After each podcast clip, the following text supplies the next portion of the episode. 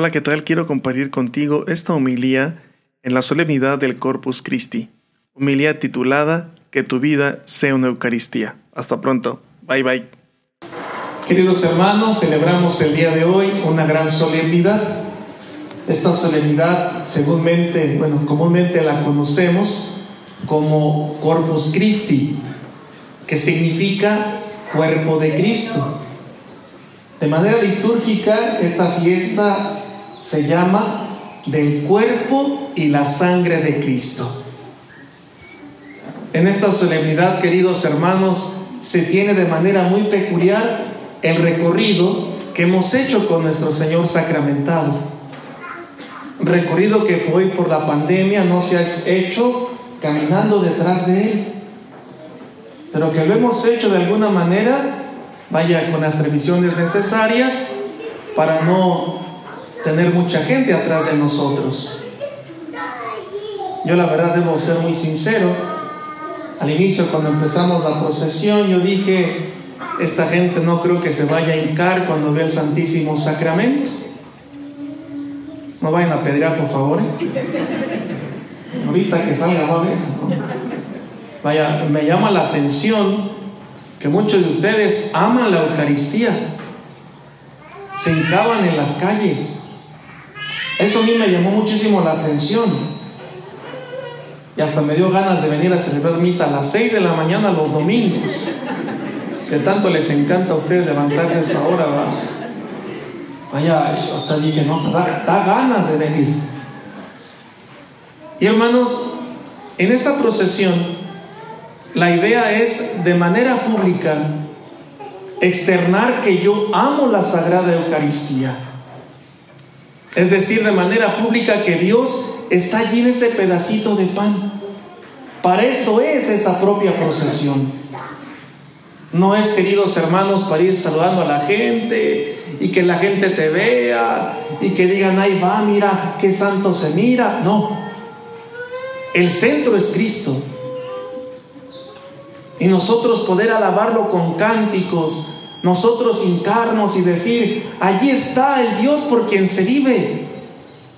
Allí está mi Señor, allí está Dios, allí está el que me creó.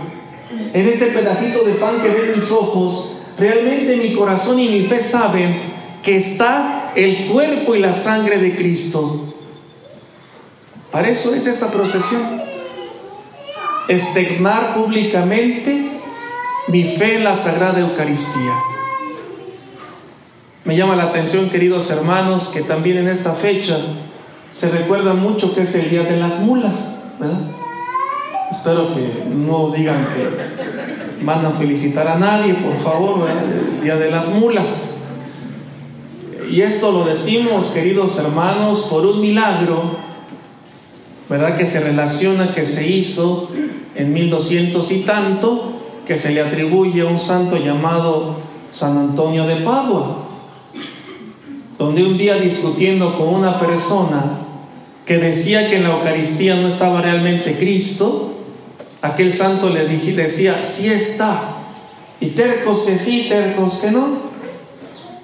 Y le dice el propio San Antonio de Padua, mira, ¿sabes qué? Tú tienes una mula, ¿verdad? Y no hablaba de su señora, era una mula de, de veras. Tienes una mula en tu casa, ¿no? Pues que sí. Bueno, ¿sabes qué? Déjala de, sin darle de comer tres días. Y te vas a dar cuenta que hasta la mula reconoce que Cristo está en la custodia. ¿Verdad? Porque la custodia es ese solecito, ¿verdad? Con el que salimos a dar la bendición. Eso se llama custodia. Y entonces aceptó el reto aquel señor que era una persona que no creía en la Sagrada Eucaristía. Al tercer día se presenta aquel señor con su mula, no con su señora, ¿eh? Con su mula y el propio santo toma la custodia y a un costado le ponen alimento a la mula. Y la mula lo que hizo en lugar de irse a la comida fue hincarse delante de la Santísima Eucaristía. Aquel personaje entonces se convierte y entiende que, que en ese pedazo de pan está el cuerpo de Cristo. Pensando yo un poquito, decía, bueno, es que nosotros, Dios, claro, nos pide decir, te amo, lo queremos, reconocemos que está en ese pedazo de pan, pero hincarse lo puede hacer hasta un animalito. Y nosotros estamos llamados a cosas más grandes todavía. No solo se conformen, hermanos, con hincarse por la calle cuando vean pasar el Santísimo Sacramento. No solo eso. Hagamos un poquito más, porque estamos llamados a grandes cosas. No estamos llamados simplemente como los animalitos a crecer, reproducirnos y morir. No, hemos sido llamados para dejar huella en este mundo. Por tanto, hermanos, esta solemnidad de Corpus Christi nos invita a dos cosas importantes. La primera, a dar gracias. Dar gracias a Dios de que se ha quedado con nosotros en ese pedacito de pan. Dar gracias.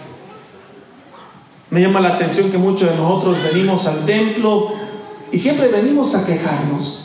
No estoy diciendo que no esté, que esté mal quejarse. Hágalo, quéjense, pero no con el Padre, ¿verdad? Que luego uno sale con depresión, ¿verdad? Tantos problemas, Santa Madre de Dios. Con ganas de decirle, señora, mire, ¿sabe qué? Cuélguese, ¿verdad? Tenga mis agujetas de acordar. Pero eh, quéjense. Vayan y quéjense con Dios. Quéjense. Pero también, queridos hermanos, den gracias. Agradezcamos que Dios se queda con nosotros. Dios no nos dejó un retrato para recordarlo. Dios no nos dejó simplemente una imagen para recordarlo. Dios no nos dejó simplemente una escritura para recordarlo. Dios nos dejó su cuerpo y su sangre vivos y latentes para estar con nosotros. Y eso, claro, hay que darle gracias. Decirle todos los días, gracias por amarnos, gracias por estar con nosotros, gracias. Pero bien sabemos, hermanos, que las gracias no solamente son de boca, deben ser también con nuestras obras. ¿Cómo yo puedo agradecer que Dios se quedó en la Eucaristía?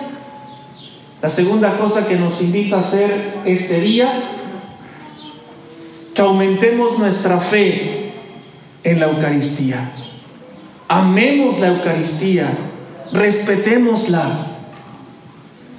Tanto así, queridos hermanos, que los invito a que nuestra vida sea una Eucaristía. Padre, puros cantos y puros rezos, no. Es hermoso que la Eucaristía tiene dos partes importantes. La primera, liturgia de la palabra. Segunda, liturgia de la Eucaristía. En la liturgia de la palabra escuchamos la palabra de Dios. Qué hermoso sería que cada uno de nosotros, las palabras que salieran de tu boca, fueran como palabras de Dios.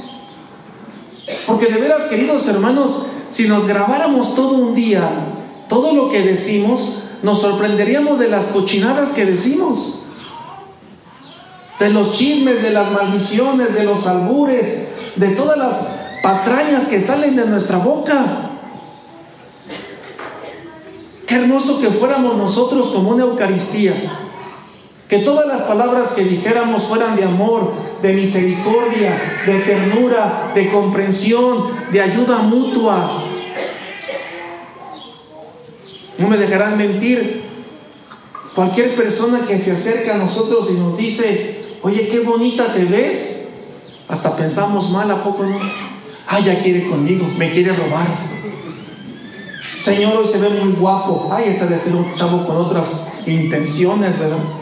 No estamos acostumbrados de que alguien nos haga un cumplido. Eso da a entender que siempre los demás, en lugar de apreciarnos, nos dicen palabras que hieren nuestro corazón. Qué hermoso sería que entre ustedes mismos se echaran porras de las cosas que hacen. Qué precioso sería que llegara a la casa del esposo aunque llegara cansado y la mujer le pudiera decir, esposo, te ves cada vez más hermoso. Como todo un oso, ¿verdad? Bien gordo. Pero, se ve hermoso. Mujer, te ves preciosa. Cada vez la panza más hasta abajo, ¿verdad? Pero no importa. Es preciosa. Ay, hijo, te quiero bien harto, ¿verdad? Pero a veces te quiero tanto que te quiero sacar a la calle para que te regalen. Ah, como das lata siempre. Pero palabras de amor, de ternura, de comprensión. Primera parte de la Sagrada Eucaristía, liturgia de la palabra. Segunda parte, liturgia eucarística, donde Cristo se da a nosotros. Nosotros, hermanos, tenemos mucho que dar a muchas personas. Me llama la atención que en todas las campañas de los propios políticos, nuestros hermanos, hay que rezar bastante por ellos, porque muchos de veras yo creo que se van a condenar de todas las mentiras que nos echan, ¿verdad? Me llama la atención que todos dicen las propias necesidades de ustedes, de nosotros. Ustedes tienen necesidad de esto, de aquello, del otro, de aquello. Al final uno se queda pensando, sí, estoy bien necesitado. Tanto así que de repente si alguien te dice, oiga, ¿nos puede dar un, no sé, una ropa para los enfermos, para los necesitados? ¿Qué dice? Pues si yo soy necesitado, a mí deme. Siempre andamos con la mano pidiendo, pensando que no podemos dar nada. No, queridos hermanos, tenemos tantas cosas que dar. Somos tan ricos. Y si no me creen, me da pruébense, ¿verdad? Que se chupense un dedo. Sabemos sabroso, pero nos bañamos, claro está, ¿verdad? O sea, Dios no hace cochinadas. Dios ha hecho una, una obra hermosa en ti. Y que tú puedes entregártele al otro ayudándole lo más mínimo. En una sonrisa, en una palabra, en un gesto. Eso es entregar mi vida al otro para que tenga vida. No se crean que son personas necesitadas. Tienen muchas cosas que dar. Igual que en la propia Eucaristía, cuando Dios nos da su cuerpo y su sangre para que tengamos vida. Por eso, queridos hermanos, el día de hoy que celebramos este gran misterio de que Cristo nos ha amado tanto que se ha quedado con nosotros en ese pedacito de pan y en ese chorrito de vino que es su sangre, por favor, amemos la Eucaristía. Amémosla aún más que las propias limpias, ¿eh? Amémosla aún más que los propios embrujos, amuletos, amarres, cosas raras. Me llama la atención que un día una señora, una señora me preguntó, Padre, ¿cómo le hago para estar bien protegida contra los propios embrujos de una señora que dicen que es bruja? ¿Cómo puedo estar bien protegida? ¿Qué me recomienda? Yo creo que ella quería que le dijera, ¿verdad? Dese tres vueltas, échese agua, cortes el pelo, vayas a bailar a chalma encuerada, no sé. Como que pensó que iba a decir trucos, no sé, ¿no? Vaya, lo más grande que podemos hacer una buena confesión, ir a misa y comulgar, leer la Sagrada Escritura, rezar el Santo Rosario, ¿ya qué más queremos? Aunque hagamos eso, los embrujos, amarres, pociones, cosas raras no nos hacen nada. La Santísima Eucaristía es lo más grande que tenemos. Amarla, y sobre todo, queridos hermanos, poderla vivir. Sonríe, Cristo te